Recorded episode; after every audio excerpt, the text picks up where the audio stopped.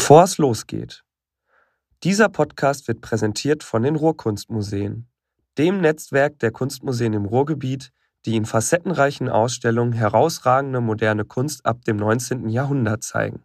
Von Auguste Renoir über Vincent van Gogh bis hin zu Andy Warhol, Gerhard Richter und Namjoon Paik. Mehr Infos findet ihr auf ruhrkunstmuseen.com.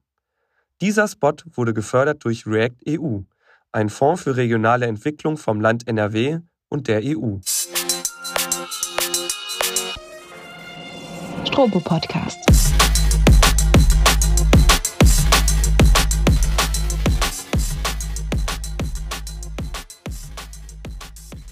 Ja, hallo, hier ist Max von Strobo ähm, zu einer neuen Ausgabe des Strobo Podcasts. Wir gehen in die zweite Staffel und gemeinsam mit meiner Kollegin Leonie ähm, interviewen wir 40 Minuten lang, 45 Minuten lang ähm, Menschen aus dem Ruhrgebiet, die kreative Sachen machen. Und heute sitze ich hier in Bochum in einer geschlossenen Weinbar mit dem Grafikdesigner Gian Tamti. Schön, dass du da bist. Wie geht's? Hi, alles bestens. Danke für die Einladung. Vielleicht auch nochmal, um etwas einleitend zu sagen, du bist ähm, erfolgreicher Freelance-Designer und also hast verschiedene Auftraggeber, hast jetzt kein, ähm, kein Unternehmen, wo du quasi sozialversichert angestellt bist. Und dafür hast du auch schon so für Marken wie Calvin Klein und Adobe gearbeitet. Und meine Frage wäre jetzt erstmal so ein bisschen allgemein über Design und Illustration zu sprechen. Und ähm, wenn man so ein bisschen einen Spaziergang durch die Stadt macht, ich bin auch mit dem Auto hier hingekommen, dann sieht man ja unfassbar viele Plakate. Und ähm, überall ist Werbung, überall begegnet einem auch irgendwie so ein bisschen Design. Und ähm, vom Social Media brauchen wir da irgendwie gar nicht mal ähm, anfangen. Da hat es ja noch mal viel mehr zugenommen, dass jetzt auch die kleinste Marke einen Grafikdesigner braucht, so ein bisschen. Und ähm, du designst halt solche Poster und solche Schriften. Und Macht dich das verrückt, wenn du so durch die Straße läufst und überall so Schriftsätze, Schriftarten siehst und so? Ja, also wenn man mit mir zum Beispiel essen geht, äh, ist eigentlich äh, so ein Standardding bei Designern. Äh, da wird erstmal die Speisekarte komplett durchkorrigiert und äh, wenn man geht einkaufen, sieht eine schlechte Verpackung, also da regt man sich schon gut auf. Und wenn es um Plakate draußen geht, also die finde ich jetzt nicht so besonders gut meistens und äh, das motiviert einen, dass man sich denkt, hey, wenn die das können, dann kann man auch selbst damit überleben. und warum findest du nicht so gut? Ja, also man muss halt einfach sagen, ähm, diese Unternehmen und Kunden haben halt ihre eigene Ästhetik und äh, wenn man da jetzt mit dem Auto oder so vorbeifährt, muss man halt schnell alles lesen können. Und da geht es ja nicht darum, jetzt ein Kunstwerk an die Wand zu bringen. Und äh, deswegen finde ich die nicht so toll. Ja. Und kannst du das auch irgendwie so ein bisschen abschalten? Also von wegen, ähm, dass du auch einfach so durch die Straße laufen kannst? äh, eigentlich nicht, nein. Also das ist immer, immer so ein Blick da und äh, man analysiert das, man nimmt das irgendwie mit. Manchmal fährt das sogar auf die eigene Arbeit wirklich ab. Und ähm, ja, es, es geht nicht, finde ich nicht. Ich kann da nicht abschalten, würde ich sagen in welchen Momenten ähm, denkst du dir denn, ach krass, so das möchte ich gerne, ähm, das nehme ich mit. Und das ist jetzt nicht nur wieder so ein, ah okay, man muss einfach nur Werbung klatschen. Also meistens ähm, gefallen mir Sachen, die ein bisschen unkonventioneller sind. Ich hatte mal so eine Kassenbonphase, wo ich wirklich Kassenbons gesammelt habe, weil äh, man kennt die halt aus dem Alltag. Und da wurden, ähm, musste ich eine Zeit lang verschiedene Cover designen und ähm, für Tracklists und so weiter habe ich dann diese, diesen Kassenbaum-Design einfach übernommen und das neu übersetzt. Also diese Wow-Momente entstehen gerade bei mir, wenn ich so ähm, Dinge aus dem Alltag sehe, die so ein festes Layout haben, wo man weiß, okay, das kenne ich, das ist eine Rechnung, so sieht eine Überweisung aus, so, ne? dass, dass das neu irgendwie übersetzt wird in ein anderes Produkt und wenn man da drauf schaut, erkennt man es nicht sofort, aber das ist halt vertrauenswürdig, wenn man das irgendwo im Kopf hat, ja. Also dass es irgendwie semiotisch dann auch so funktioniert. Was, ähm, wenn du jetzt so ein bisschen, ähm, du kommst ja aus Bochum und wenn du jetzt, ähm, sag ich mal, das so ein bisschen auf deine Stadt ziehst, ähm, was, was inspiriert dich hier? Um, oh, gute Frage. Also was mich hier eigentlich immer ins, inspiriert hat, war eigentlich ähm, die Graffiti-Kultur wirklich. Also jetzt mit Bochum und Dortmund und Essen zusammen. Bochum explizit, weil ähm, ich bin aus, halt aus Gerte und äh, die Mühlenbach Grundschule war meine, ja, direkt an der Endhaltestelle und die war damals, also die Turnhalle war damals total vollgesprüht. Und ich halt, ich, ich mochte halt diese bunten Buchstaben, habe die als Kind abgezeichnet. Also das war eigentlich so mein erster Step ins Design, so in das Lettering. Und ähm, das ist auch heute noch so. Also wenn ich da rumlaufe oder irgendwo in der City bin und diese Buchstaben sehe, gucke ich da immer noch genau hin. Hm, wo hat der angesetzt? Wie geht das weiter? Ich selbst war kein guter Sprayer oder sowas, aber ähm, mich hat das halt immer interessiert. Also wie, wie macht man das, dass man anders aussieht, obwohl man das Gleiche sagt? Und das finde ich immer interessant. Kam das nicht auch so ein bisschen durch deinen Lehrer? Zumindest habe ich es gelesen, dass er gesagt hat, so wenn ihr, wenn ihr, wenn ihr Sachen an die Wand bringen wollt, macht Plakate. Ja, das war unsere Kunstlehrerin in der Realschule. Die hat uns halt erwischt. Also wir hatten ja irgendwann wirklich gesprayt und haben das ganze Gebäude wirklich ramponiert. Und das wurde dann nochmal von uns gereinigt und, und sie äh, hat uns dann halt legal nochmal drüber malen lassen. Also das war jetzt nicht so, dass wir die totale Geldstrafe bekommen haben, sondern äh, mussten es einfach schöner machen und geplanter machen. und äh, ja, da kam dann der Spruch, ähm, wenn ihr irgendwelche großen Texte an die, Welt, an die Wände bringen wollt äh, und Geld damit sogar verdienen wollt, dann macht Grafikdesign, dann geht noch ein Plakat. Und war das für dich quasi dann noch so, so der erste Schritt ähm, Richtung, ich habe Bock auf Design, Illustration? Voll. Also ich habe, ähm, also ich konnte damals in der Schule nur zwei Sachen, Sport und Kunst. In allen anderen Fächern war ich schlecht. Also da, da gab es keine großen Talente und ähm, ja, also das, ich hatte schon immer Bock zu zeichnen und zu malen und Design wirklich jetzt, also die ersten Plakate habe ich dann echt schon in der Realschule gemacht, also super early. Was für Plakate waren das?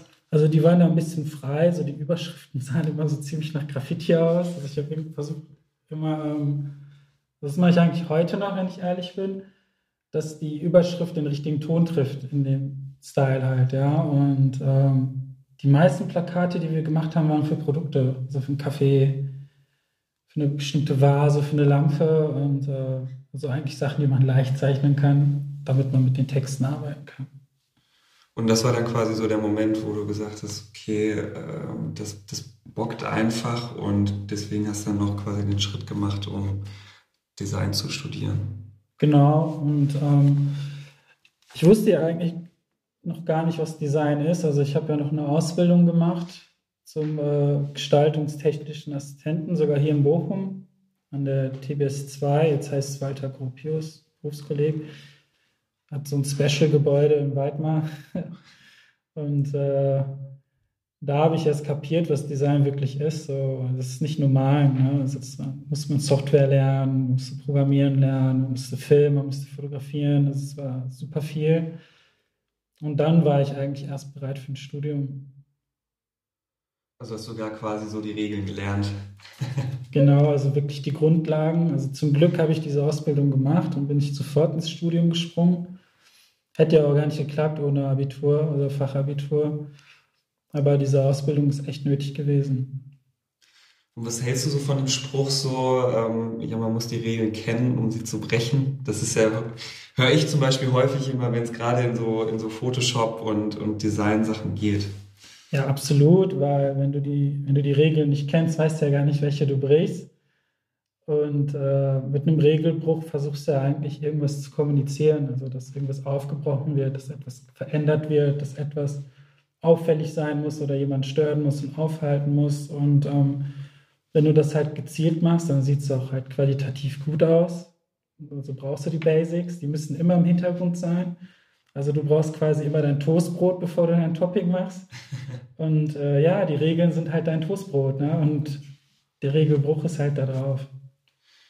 Jetzt, ähm, jetzt frage ich mich auch so vielleicht ähm, für unsere Hörerinnen und Hörer auch mal irgendwie so ein bisschen erklärt, ähm, welchen, welchen Einfluss haben eigentlich so Kleinigkeiten auf so ein Plakat? wenn, wenn man sich das anschaut. Wir nehmen irgendwie mal ein Veranstaltungsplakat oder so. Mhm. Ähm, da gibt es ja super viele Unterschiede zwischen, welche Schriftart nutzt man, welche, ähm, welche, wie setzt man das Bild, wie, wo setzt man die Überschrift hin. Mhm. Und ähm, vielleicht kannst du da irgendwie mal so, so ein bisschen erklären, ähm, was das eigentlich mit uns macht, wenn wir ein Plakat sehen. Also der Job von einem Plakat ist ja in ungefähr sieben Sekunden alles zu vermitteln. Oder acht oder neun, je nachdem, wie kompliziert das sein muss.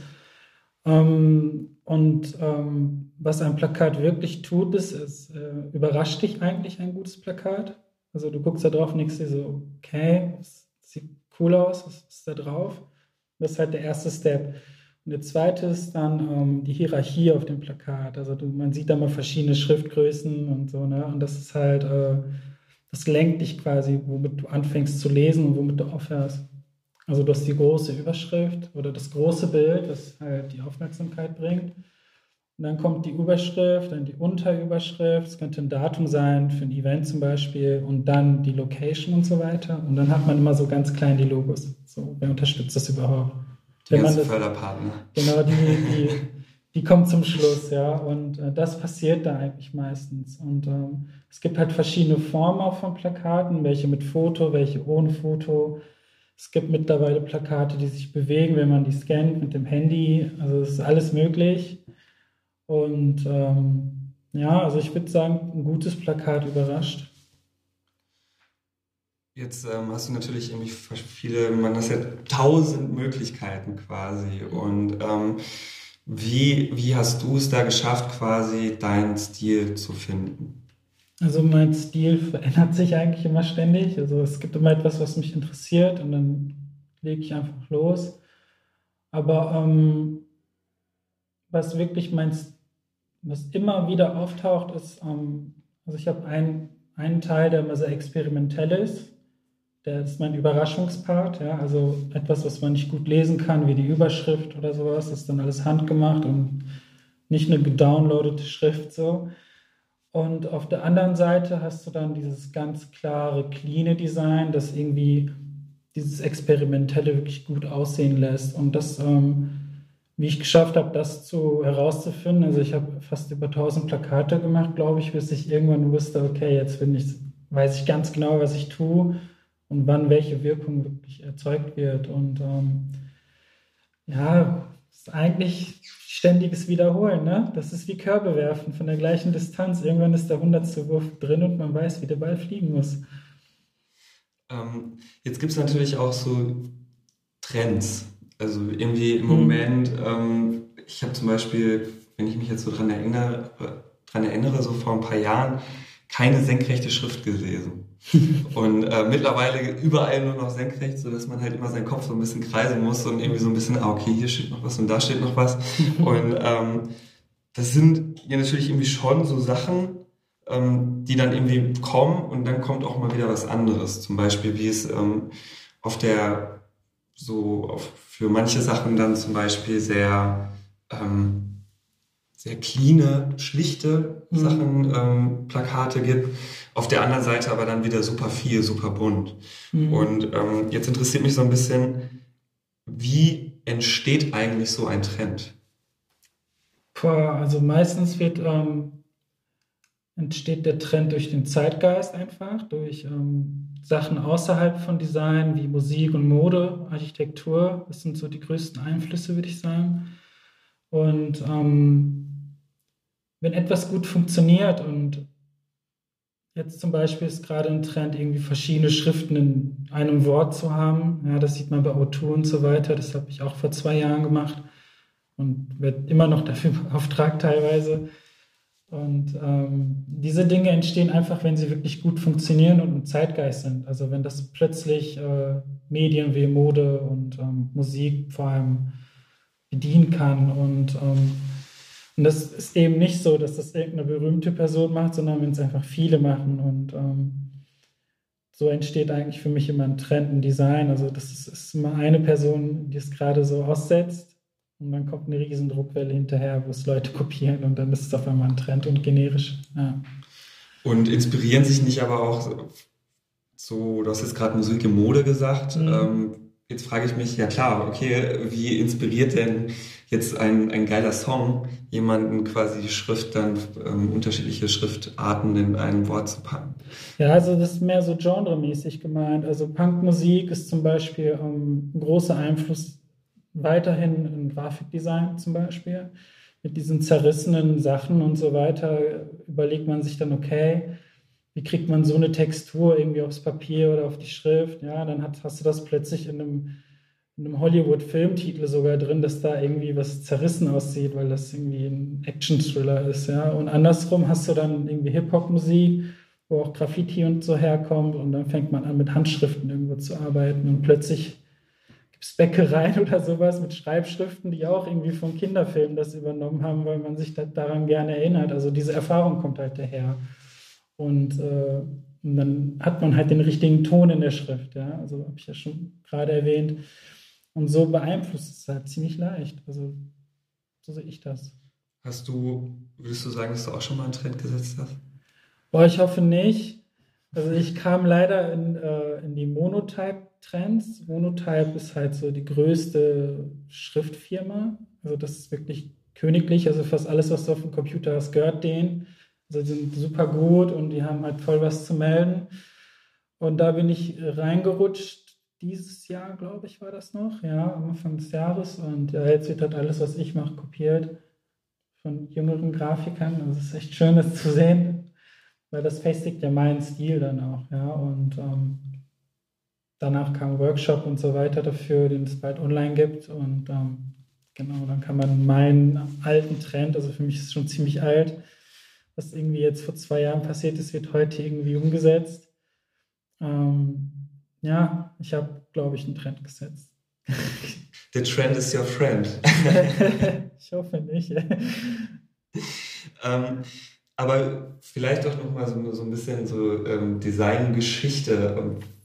Was, was waren die letzten Jahre so Trends, dass man vielleicht, wenn du das jetzt erzählst und man den Podcast gehört hat, sich so denkt, so, ach krass, ähm, ich erinnere mich. Mhm. Und was denkst du, was so die nächsten ähm, Jahre vielleicht auch Trends werden? Boah, Worauf sollten wir achten? Also bei den vergangenen Sachen bin ich irgendwie total unsicher mittlerweile, weil ich war so sehr an meinen eigenen Stil fixiert, dass ich, ähm, also ich habe mich immer davon losgelöst und wollte mal anders sein. Aber für die Zukunft weiß ich ganz genau, also in den nächsten zwei Jahren wird alles monochromer so einfarbiger Hintergrund und Vordergrund gleiche Farbe und ähm, das wird auf jeden Fall passieren. Warum? Also es gibt ja immer so kleine Nischen, da, da weiß man, okay, da, wenn da was brodelt und das raus in die Welt geht, dann macht das irgendwann jeder nach. Und äh, momentan fängt diese Nische an, auch ich, monochromer zu werden. Also wir sind nicht mehr so bunt, es wird alles einheitlicher. Aber das hat dann so einen äh, schönen Effekt von 3D und Licht und Schatten und ja, das ist eine neue Ästhetik, die man früher gerne mit Minimalismus gemacht hat. Jetzt kann man irgendwie verrückte Sachen trotzdem clean aussehen lassen. Und ich glaube, das passiert jetzt gerade. Wir sind müde von dem bunten Kram. waren, waren die letzten Jahre quasi zu aufregend. Absolut, aber was auch gut war, ne, mit den ganzen Pride-Geschichten und so weiter, LGBTQ und so. Und ähm, da war es wichtig, mal Farbe zu zeigen mit den Regenbogenfarben und ähm, Jetzt ist das so ein bisschen übersättigt, weil das viele auch ausgenutzt haben. Und jetzt gehen alle langsam weg von vielen Farben, sondern zu einer wirklich starken Signalfarbe. Das hat immer mehr Qualität. Also schwarz-weiß und eine. Oh ja, oder wenn man jetzt sich so die alten Arbeiten noch von Virgil Abloh anschaut, ne? Louis Vuitton Stores, die sind auch auf einmal komplett grün. Da ist ein Stuhl grün, der Boden ist grün, die Wand ist grün und plötzlich kommt eine braune Jacke. So. Ja, und äh, so ist es gemeint mit dem Monochrom. Aber interessant, ähm, quasi du weißt schon, was, äh, was wir in zwei Jahren sehen werden. Ja, ist der Job. ähm, gutes Stichwort. Ich habe ja gerade irgendwie kurz erwähnt, du hast dann eine Ausbildung gemacht, du hast ja dann irgendwie ähm, Design auch studiert. Wie mhm. kam es dann, ähm, dass du quasi auch gesagt hast, so ich mache jetzt nicht mein Studium fertig und gehe in eine Agentur, sondern ich habe Bock, Freelancer zu sein. Also, ähm, also Freelancer würde ich mich jetzt nicht mehr nennen, weil ich irgendwie gar keine Agentur helfe, sondern für mich alleine mit Kunden direkt arbeite. Für mich ist ein Freelancer eigentlich auch ein Designer, der auch bereit ist, ein Projekt einzusteigen, von der Agentur, von außerhalb. Ne? Also so habe ich das immer verstanden. Deswegen äh, sehe ich mich einfach nur als Selbstständigen. Ist jetzt so ein bisschen kleinkariert. Aber ähm, ich finde es gut, diese Linie zu ziehen, weil das macht dann klar, ähm, dass ich halt mein Ding mit den Kunden mache. Und ähm, der eigentliche Step äh, in diese Selbstständigkeit äh, ist eigentlich klar. Also ich wollte nicht wegziehen wie die meisten, weil jetzt so das Design, was ich mache, ist jetzt hier im Ruhrgebiet nicht so gefragt. Ist mir aufgefallen. ich, äh, während des Studiums, ähm, ich weiß nicht, ich habe mich überall beworben, keiner hat mich genommen. Also wirklich nicht. Also nicht mal so einen Aushilfsjob. Also den habe ich nicht mal gekriegt als Student, dass ich als Werkstudent mich irgendwie, ähm, dass ich da irgendwie Erfahrung sammeln kann und später vernünftigen Job kriege auch. Ja? Und nicht mal das ging. Und dann dachte ich mir, okay, so, wenn sich keine Tür öffnet, baue ich mir selber ein Haus mit einer Tür. Und bin dann einfach eiskalt da reingesprungen und äh, zum Glück ist es so gewesen. Also mir geht es gerade ziemlich gut. Wie hast du das gemacht? Hast du dann einfach äh, jedes Unternehmen angeschrieben, wo du gedacht hast, die bräuchten mal ein neues Design? Äh, nee, gar nicht. Also ich habe gar nicht akquiriert. äh, ich habe das mit Social Media gemacht, also alles Instagram. Ja, ich habe gesehen, dass dann halt andere junge Designer waren, ähm, die plötzlich mit dem, was ich so mache, richtig Erfolg hatten. Ne? Also Kollaboration mit Nikes und irgendwelchen Superagenturen und Studios und Vorträgen. Ich meine, ich will das auch. Und äh, habe dann irgendwie erstmal Instagram studiert, so wie funktionieren die Posts, wann wird man gesehen, wie viel Uhr und sowas, ne? welche Hashtags, das macht man ja heute noch so. Und dann natürlich auch, was für ein Content drauf funktioniert. Und deswegen habe ich auch Plakate eigentlich gemacht, weil konnte schnell zeigen, was kann ich mit Schrift und Bild. Das ist leicht umgesetzt, die Information ist klar, es reicht als Short-Content für Social Media. Und dann konnte man das täglich produzieren für den Algorithmus. Und so ist man gewachsen. Und so wurde ich dann von Kunden gesehen, die mich dann für andere Jobs natürlich dann genommen haben, weil die haben gesehen, okay, der kann dies und das. Jetzt machen wir mal das mit ihm und das mit ihm. Und dann wurden es Branding-Jobs, dann wird es ein Buch, ein Magazin, Mode, Albumcover, aber auch Plakate. und äh, ja, so habe ich mir das eigentlich dann äh, erkämpft. Also ich habe einfach für Sichtbarkeit gekämpft und gehofft, dass ich äh, den richtigen angel. Ähm, um vielleicht der kurze Zwischeneinschub, ich glaube, du hast irgendwie mindestens 45.000 Follower bei Instagram, die du dir ähm, aufgebaut hast. Kannst du mich gerne korrigieren, die genaue Zahl kenne ich jetzt gerade nicht. Oh, ich, ich glaube, jetzt sind es mittlerweile 47.000. Ja. Also du bist immer noch reichlich weiter am Wachsen. ähm, was, was würdest du das genauso auch jungen Designern halt auch ähm, eben raten, zu sagen, ey, Instagram ist quasi die Plattform, wo Design auch am meisten stattfindet? Nee, jetzt wäre es TikTok, würde ich sagen. Das ist jetzt für die nächste Generation, also nach mir die Generation, sollte definitiv TikTok machen, weil Instagram hat nicht mehr so viel Zukunft, glaube ich. Und ähm, was ich eigentlich sagen muss und was auch stimmt, ist, dass man das gar nicht wirklich braucht. Also du kannst ja immer noch normal studieren und einen vernünftigen Job haben, wenn das dein Anspruch ist und ist auch total in Ordnung. Aber wenn man alleine durchstarten will, jetzt so wie ich, was ziemlich anstrengend ist, äh, da muss man halt den Weg gehen. Und der ist eigentlich gar nicht so rosig. Also der ist echt hart. Und ähm, ja, also was eigentlich auf Instagram passiert bei mir, ist jetzt nicht, oh, ich bin jetzt der Coolste, jeder sieht mich, sondern eigentlich ist es der Kampf, um hier zu bleiben und nicht wegziehen zu müssen für einen guten Job. Also das Geld, was ich momentan verdiene, das würde ich auch ähm, mit so wenig Arbeitszeit auf jeden Fall nicht hier in der Agentur kriegen. Also das könnte mir keiner zurückgeben, so ein Vollzeitjob. Und natürlich wird es in Berlin oder sowas gehen, aber hier die Agenturen, die würden das nicht zahlen. Mhm. Also die sind zu klein und die haben auch jetzt nicht gerade die internationale Reichweite hier im Ruhrgebiet. Jetzt, wenn wir jetzt nur von Bochum reden, weiß ich noch nicht mal, mit wem die wirklich arbeiten, die Leute hier. Kenne ich jetzt nicht so gut. Und das, das sind ja alles Zeichen dafür, na, dass man echt schauen muss, okay, mache ich jetzt Social Media, baue mir ein Portfolio auf und angel mir Kunden, wenn ich keinen Job kriege, oder ziehe ich weg? Und das ist ja total legitim. Also würde ich, würde ich sagen, es ist keine Pflicht und bloß nicht, weil Social Media ist, kann auch sehr ungesund sein. Man sieht immer die besten Arbeiten auf der Welt und dann vergleicht man sich und dann verkriecht man sich wahrscheinlich, wenn man jetzt nicht so selbstbewusst ist und nicht so erfahren ist ist jetzt eine kleine, ist eine lange Rede gerade, aber ich finde die total wichtig als Message. Also es ist keine Pflicht und ähm, da sollte man auf jeden Fall ruhig bleiben.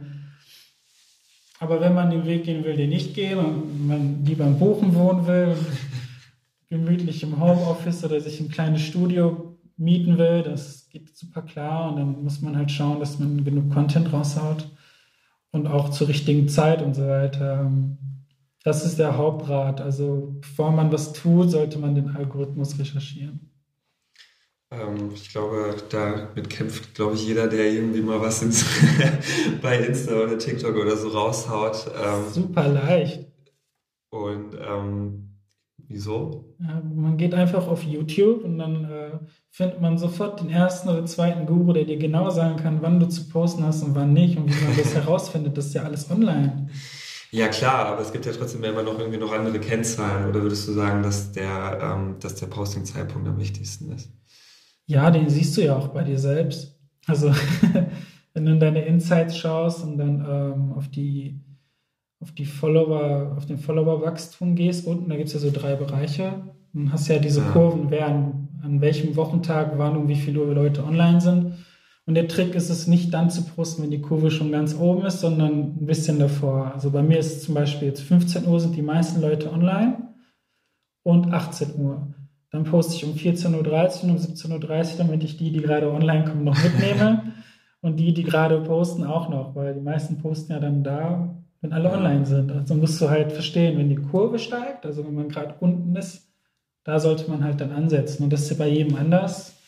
Bei mir ist es jetzt halt international, bei anderen Leuten kann ich mir vorstellen, dass es so 17.30 ist, 16.30 ist und dann haut man oh, das Ding raus.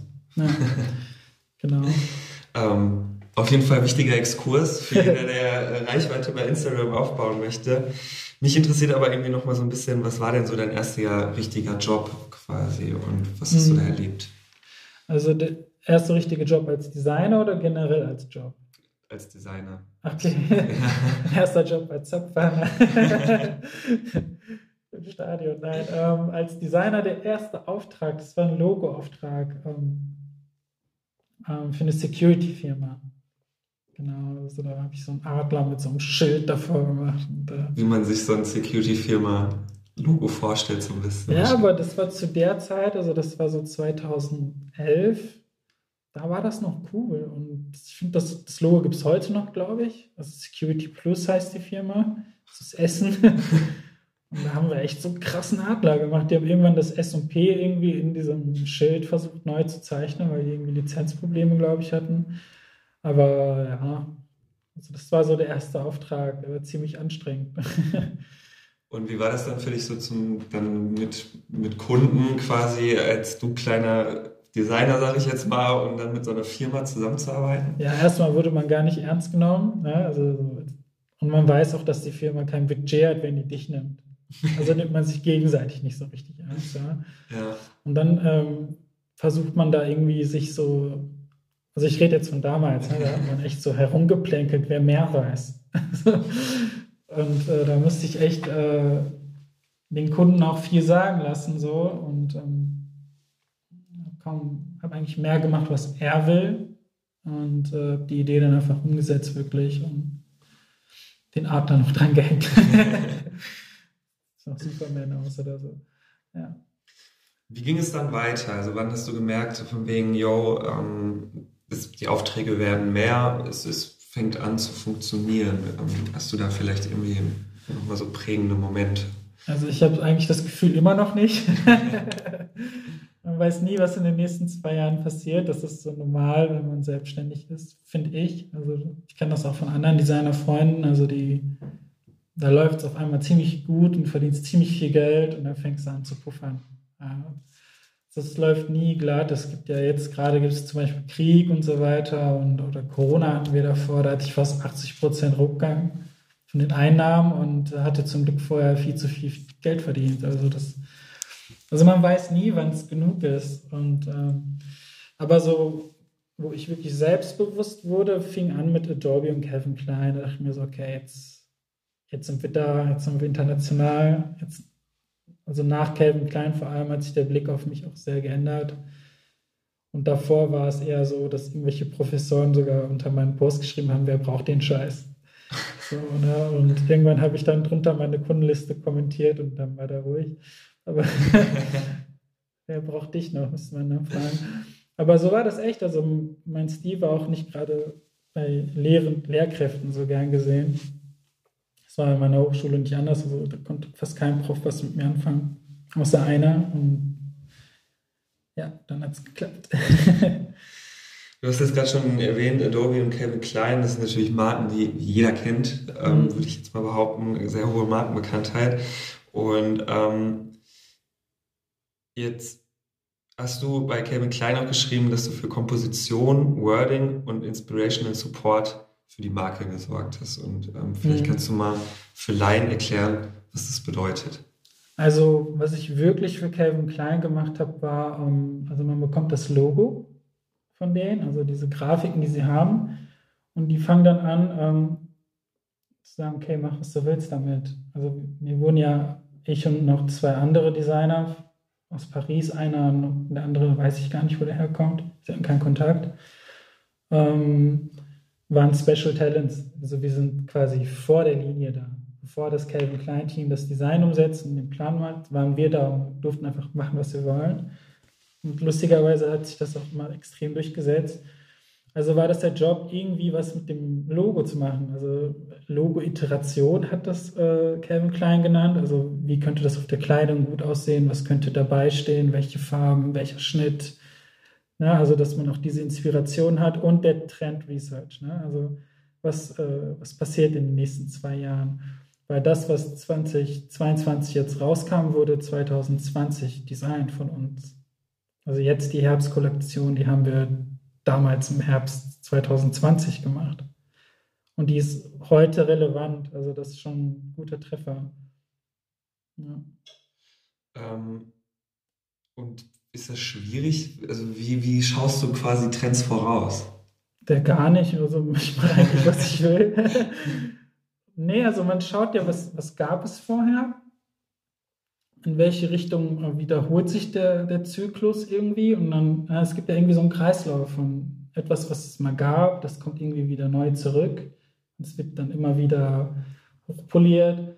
Plötzlich sind ja auch wieder Schlaghosen gewesen. Ja, und dann 2000er kam jetzt. Dann wieder so Baggies und dann Boots und ja, keine Ahnung, also keine Western Gummistiefel. ist jetzt nicht so der Trend, aber also du verstehst, was ich meine, es wiederholt sich irgendwie. Und wenn man so diesen Zyklus irgendwie mal fest abarbeitet, das ist ein ziemlich langer Zyklus, dann weißt du so, wo sich was als nächstes hinbewegt, wenn es an einem bestimmten Punkt ist, weil du weißt, was kam damals danach. Und dann kann man da anecken. Sagen, okay, wir bewegen uns jetzt in der Kurve und schauen mal, wie das heute aussehen könnte. Mit dem heutigen Material, mit der Nachhaltigkeit und allem zusammen. Und dann sieht es gar nicht mehr aus wie früher, aber es hat halt diesen Touch. Und es ist vertraut und äh, es hat ja schon funktioniert, warum nicht wieder? Und da springt man dann rein mit dem Zeitgeist. Quasi in so einen Fischschwarm, der nach vorne schwimmt. Genau. ähm, wie, ist denn, wie ist denn so die Zusammenarbeit mit so größeren Marken? Du hast jetzt gerade von der Security-Firma erzählt. Das ist natürlich was ganz anderes, als ähm, dann mit, mit Leuten, die bei, bei Calvin Klein auf einem ganz anderen Land sitzen oder mhm. Adobe. Ähm, ja, wie ist die Zusammenarbeit? Da, fast gar nicht. Also du kriegst einfach dein Briefing und dann sagen die, ja, mach. Ernsthaft, also dann hast du so zwei, zwei Hilfsdesigner manchmal sogar dabei und äh, die bringen dir dann halt nur die richtigen Daten, die du brauchst und sind für dich da wie so quasi Hausmeister, die dann gucken, dass alles passt und alles funktioniert und den Rest machst du alleine, also gnadenlos. Also das äh, ist jetzt nicht so wie bei, also vielleicht kennst du andere Agenturen jetzt so mit Automarken, wo man dann extra zu BMW fährt und dann wird gepitcht und sowas. Also das habe ich zum Glück nicht. Also ich pitche gar nicht also unbezahlt auf keinen Fall, ähm, ist halt, bei mir ist es halt immer sehr bequem gewesen. Also ich durfte quasi, also die, die, die, großen Kunden waren mir dann ausgeliefert. Ich durfte machen, was ich will und die wussten noch nicht, was genau kommt. Und äh, ja, es ist ein sehr, sehr harter Job. Also Freiheit ist nicht gut bei Design. Wieso? Kann ich dir ganz leicht erklären. Also also das Wort Kreativität kommt ja eigentlich vom Problemlösen, wenn man das fest, äh, fest runternagelt, jetzt sage ich mal. Ne? Und wenn du kein Problem hast, dann kannst du auch nicht kreativ sein.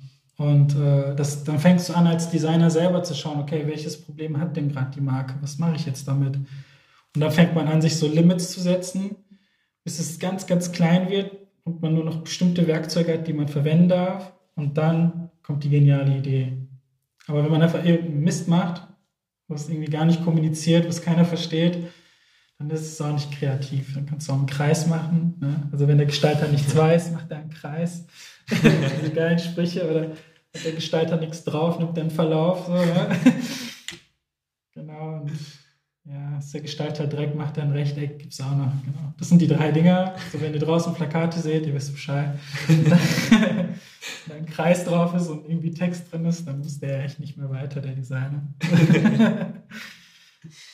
Ähm, ja, gute Lehren, gute, gute Regeln auf jeden Fall. Kann man, kann man sich, glaube ich, gut dran, dran vorbeihangeln, wenn man irgendwie durch die Stadt läuft. ähm, ich denke aber trotzdem, dass er, was ja auch gerade was, was Kreativität oder auch Design ähm, im Allgemeinen gesagt, ähm, dass bei größeren Marken auch ein anderer oder generell vielleicht auch in anderen Ländern ein anderer Spirit herrscht als in Deutschland oder, oder so. Und was kann vielleicht das Ruhrgebiet an sich, du hast ja gesagt, es gibt irgendwie viel zu wenig Agenturen, was kann das Ruhrgebiet vielleicht davon lernen? Also das Ruhrgebiet äh, hat einfach nur Pech, würde ich sagen. Also alles, was, was wir hier an Qualität haben, das wird ja draußen irgendwie imitiert. Ne? Also das Ruhrgebiet ist ehrlich in der Verhandlung, also auch als Design. Also wir sind immer total direkt geradeaus, es ist nie weit um die Ecke gedacht. So, dass selbst noch der Mitarbeiter irgendwie, der, der jetzt in dem Laden arbeitet, noch versteht, warum das Design so aussieht. Das, das ist echt eine Superpower.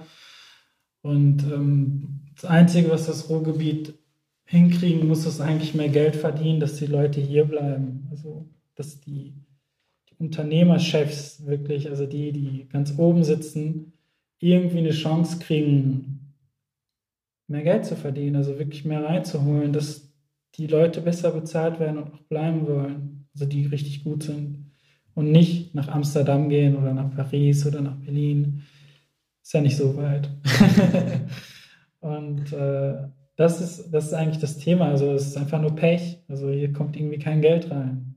Ja, und ich glaube, das ist das Problem hier. Ähm, siehst du, dass sich da irgendwie auch etwas verändert hat in den, in den letzten Jahren? Gut, du bist jetzt ähm, schon etwas länger, sag ich mal, im Geschäft. Ähm, bist, du, bist du zuversichtlich? Nee. ich sage eigentlich immer, der Kumpel ist tot. Äh, das liegt einfach daran, dass irgendwie jeder für sich selbst mittlerweile kämpfen muss, dass alles äh, in Stand bleibt, sage ich mal, und dass man gar nicht mehr so viel Zeit hat, anderen zu helfen. Also, also die Leute an sich sind cool, aber die Umstände halt nicht. Also ich kann mir vorstellen, dass jeder irgendwie gerne mit den anderen was zusammen machen würde, um cooleres Marketing zu machen und attraktiver zu wirken oder irgendein großes Event zu machen, aber dafür sind einfach die Budgets nicht da. Und äh, das ist halt immer noch der, das gleiche Problem, es ist einfach nur Geld. Natürlich, es ist natürlich immer Geld. Das äh, sehen wir auch, sieht man ja auch irgendwie so ein bisschen selbst an, an dem, was wir machen, wenn wir jetzt zum Beispiel irgendwie versuchen, Anzeigen zu akquirieren oder so, dann ähm, ist das Budget natürlich immer sehr, sehr begrenzt. Ja. Und dabei bräuchten wir ja natürlich auch mal das Vertrauen zum Beispiel so und dann könnten wir halt schon wieder viel mehr machen. Ähm, ja. Jetzt auch so ein bisschen aus unserer Sicht gesprochen. Ähm, ist so ein bisschen so ein ja nicht so ein Teufelskreis, aber irgendwie so ein, so ein Hamsterrad, sag ich mhm. mal. Ne? Ähm, lass uns vielleicht nochmal zu dir springen. Ähm, genau, bevor wir jetzt die großen, die großen Fragen des Ruhrgebiets hier noch beantworten, äh, versuchen zu beantworten. Ja. Und ähm, genau, du hast auch Corona natürlich schon erwähnt, dass dir da irgendwie sehr viele ähm, Aufträge auch eingebrochen sind. Mhm. Und ähm, wenn ich das richtig verstanden und nachvollzogen konnte, dann ähm, hast du dann einfach angefangen, Poster zu machen und daraus ein, ein Buch gemacht? Nee, also das, das, obwohl doch, das, da war, also die Buchidee war schon vor Corona. Ähm, während, äh, während Corona, als alles äh, dicht machte und keiner mehr was konnte, habe ich ein weiteres Buch gemacht. Also das war ein Magazin eigentlich. Und ähm, da ging es wirklich darum, also der Community von meiner Reichweite was zurückzugeben. Also es war eigentlich mehr so eine Heldenaktion, so eine mächtige Heldenaktion. Da haben wir so, okay, komm, jetzt mach ich mal was für die anderen. Und äh, habe dann Arbeiten und Projekte von den Leuten eingesammelt und das zu einem coolen Magazin gemacht, sage ich einfach mal. Und dann das ähm, halt Release wirklich, ne? Und ja, das ging dann total durch die Decke. Eigentlich habe ich auch mit diesem Magazin Calvin Klein und Adobe gekriegt. Also es ging ziemlich viral. Also es haben international sehr viele Leute mitgemacht. Ich glaube aus 15 verschiedenen Ländern. So 35 Leute beim ersten. Beim zweiten waren es dann sogar, also bei der zweiten Welle haben wir das direkt nochmal gemacht, weil es erfolgreich war. Und dann richtig auch, richtig ähm, publiziert auch. Mit Slanted als Verlag. Und da waren sogar 75 Designer dabei. Also das ist ein ziemlich geiles Ding geworden. Und äh, das ist in Corona eigentlich passiert. Das Posterbuch, das war eigentlich immer so der große Traum. Irgendwann habe ich mein Buch so. Ja, und ich musste den Plakaten, die ich auch mache, irgendwie einen Sinn geben. Also die wurden auch immer klüger, die wurden auch immer besser. Und irgendwann habe ich sogar Plakate während Corona noch. Also ich glaube, da, darauf wollte es hinaus. Ich Plakate auch für Unternehmen, also lokale Unternehmen einfach verschenkt. Wirklich, ne? Schauspielhaus, äh, das Theater in Gärte, ähm, Kunstmuseum, hier Kavi Kartoffel und sowas, ne? also diese kleinen Läden, denen habe ich dann einfach Plakate geschenkt, das Planetarium und so weiter, was ja gar kein Budget mehr für Marketing hat, glaube ich. So solche Dinge halt, ja. Und dann waren die auch im Buch drin. Also Corona war auf jeden Fall eigentlich ähm, eine gute Pause, um Eigeninitiative zu zeigen und noch besser zu werden. Ja. In dem, in dem Posterbuch finden sich auch halt super unterschiedliche Themen. Also so, ich ja. habe so ein bisschen von, von Politik über halt eine normale Eventankündigung und so und wie kam es dazu? Also einfach Inspirationen dran gesetzt, losgefangen. Absolut, also ich habe es immer so leicht gemacht wie möglich. Und ähm, in diesem Buch sieht man halt auch sehr, sehr verschiedene grafische Stile, die ich mir eigentlich genau da beigebracht habe. Also das ist so, das waren alles wirklich Experimente, die irgendwie funktioniert haben. Und ähm, ja, man muss halt Plakate für alles machen können, ne? ob es jetzt was Politisches ist oder ob es ähm, für ein Event ist oder ob es für ein Produkt ist. Das ändert sich immer wieder. Also da habe ich jetzt keine festen Regeln. Mhm. Ähm, und dann mit deinen, mit deinen Büchern, du hast jetzt gesagt, das andere Buch quasi sind dann die großen Marken irgendwie aufmerksam geworden mhm. und ähm, der New Yorker Stefan Sargmeister ist auch auf dich aufmerksam geworden. Und da frage ich mich, vielleicht kannst du es auch nochmal für, für nicht ähm, quasi erklären, was das bedeutet mit diesen, ähm, mit diesen Picks, also dass er sich ernannt hat quasi. Also Stefan Sargmeister ist ja jetzt so ein Designer, also wenn man den nicht kennt, der ist so, glaube ich, die einsame Spitze so, was Bekanntheit angeht. Also der ist extrem bekannt. Der hat halt sogar, glaube ich, sechs Grammys gewonnen, also Rolling Stones Cover und so weiter hat er gemacht. Ähm, und auch sehr viele eigene Projekte. Der ist sogar mittlerweile so erfolgreich, dass er gar keine Projekte mehr mit Kunden macht, nur seinen eigenen Kram macht, der ihn interessiert. Also und dann macht er eine Ausstellung und verdient so viel wie wir im Jahr. das ist unglaublich. Ja, und wenn der halt deine Arbeit toll findet, dann bedeutet das schon viel für die Industrie, dass man halt irgendwie dann Blick auf sich zieht. Das stimmt schon, ja. Wie war das dann für dich? Also wann hast du das so, wie hast du das so mitbekommen? Stand das dann einfach so bei Insta? Nee, also das war, das war eigentlich ein richtig lustiger Unfall. Ich wusste gar nicht, wer das ist. Na, und äh, auf seinem Account hat der, um, gibt er dir halt die Möglichkeit, dass er eine Arbeit einreißt und er postet die mit seinem Feedback. Und eigentlich ist der nie nett bei dem Thema. Aber der korrigiert dich halt so, dass sich das wirklich lohnt. Also um, das hatte er damit vorgehabt. Dann habe ich halt ein Plakat eingereicht und der hat das dann ohne Korrektur einfach hochgeladen. Das ist zwar so der erste Step, wo ich sagen kann, okay, der, wusste, wer ich bin. Dann habe ich noch ein zweites Ding reingeladen und dann hat er sich auch darüber gefreut. Also gab es auch gutes Feedback. Das war das Buch auch.